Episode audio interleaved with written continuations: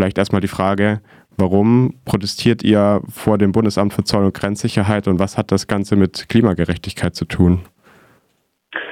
Ja, genau. Heute Morgen haben sich ähm, Aktivistinnen dort in Tripods vor dieses Bundesamt für Zoll und Grenzschutz ähm, gestellt. Und dies, weil eben dieses Bundesamt die institutionelle Schnittstelle ist, die zuständig für die Zusammenarbeit der Schweiz mit Frontex, also der Grenzagentur Europas ist. Und Wieso das jetzt genau irgendwie mit der Klimakrise zu tun hat, liegt daran, dass nämlich die Abschottung der Grenzen und der Kampf gegen die Fluchtbewegung in der Schweiz finanziell rund viermal mehr wert als Klimaschutzmaßnahmen in vulnerablen Ländern ist. Das heißt, dass die Schweiz viermal mehr ausgibt an Geldern in die Militarisierung der Grenzen als in eben Klimaschutzmaßnahmen und Zahlung an vulnerable Länder im globalen Süden die eben gleichzeitig am wenigsten zur Klimakrise beitragen und gleichzeitig am meisten ähm, davon betroffen sind. Jetzt äh, findet ja auch gerade die, die COP statt in, in äh, Ägypten, das haben wir ja vorher auch schon gehört. Ähm, ihr habt eure Aktionstage ja bestimmt nicht ähm, zufälligerweise auf diesen, diese äh, Tage gelegt und die Aktion heute eben, weil die Klimakonferenz gerade angefangen hat. Ähm, richtet ihr euch auch an die Klimakonferenz und was erwartet ihr von der Klimakonferenz? Also wir richten uns sicher an die Klimakonferenz, aber setzen gleichzeitig eigentlich keine Erwartungen in sie, denn die Schweiz wird sich dort nur wieder als Klimaschützerin inszenieren, obwohl sie eigentlich durch ihre Finanzflüsse und ihre globale Macht ähm, Klimakatastrophen produziert, wie die Hungersnot in Kenia, die Hitzetoten in Indien oder die Flut in Pakistan.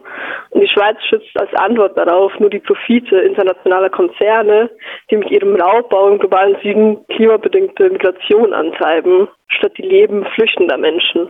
Und auch wieder in dieser COP werden sich genau auch mächtige Länder vor allem dort versammeln, um ähm, ja eigentlich Scheindiskussionen zu führen und ihre Verantwortung nicht wahrzunehmen.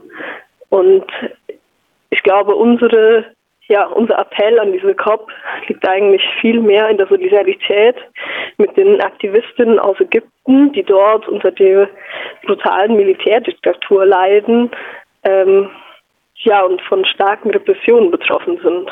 Noch bei den Menschen, die gar nicht zur COP gehen konnten, weil sie nicht zugelassen wurden, kein Visa bekommen haben oder sich kein überteuertes Hotelzimmer leisten konnten. Ist der Akt der, ähm, ja, der Aufbauen einer äh, Grenze sozusagen, also das Bundesamt für äh, Zoll und Grenzsicherheit, müsste damit eigentlich nicht eher die Festung Europa abgerissen werden, anstatt die Grenze aufzubauen? Ja, das sollte es natürlich, aber gleichzeitig ähm, wurde diese Grenze auch in dem Sinne gerade sehr symbolisch eingegriffen von der Polizei, als sie diese Menschen aus den Tripods räumte und auch den Stacheldraht und die Blockaden ja entfernte. Deswegen möchten wir natürlich auch die Europafestung irgendwie ja, einreißen und sichere Fluchtwege und schaffen und die Bewegungsfreiheit für alle garantieren. Hat, hatte ich das gerade richtig verstanden, dass die Blockade schon geräumt wurde? Oder ähm, kannst du die Lage vielleicht vor Ort kurz mal beschreiben? Genau, die wurde jetzt gerade geräumt, also wirklich etwa vor zehn Minuten.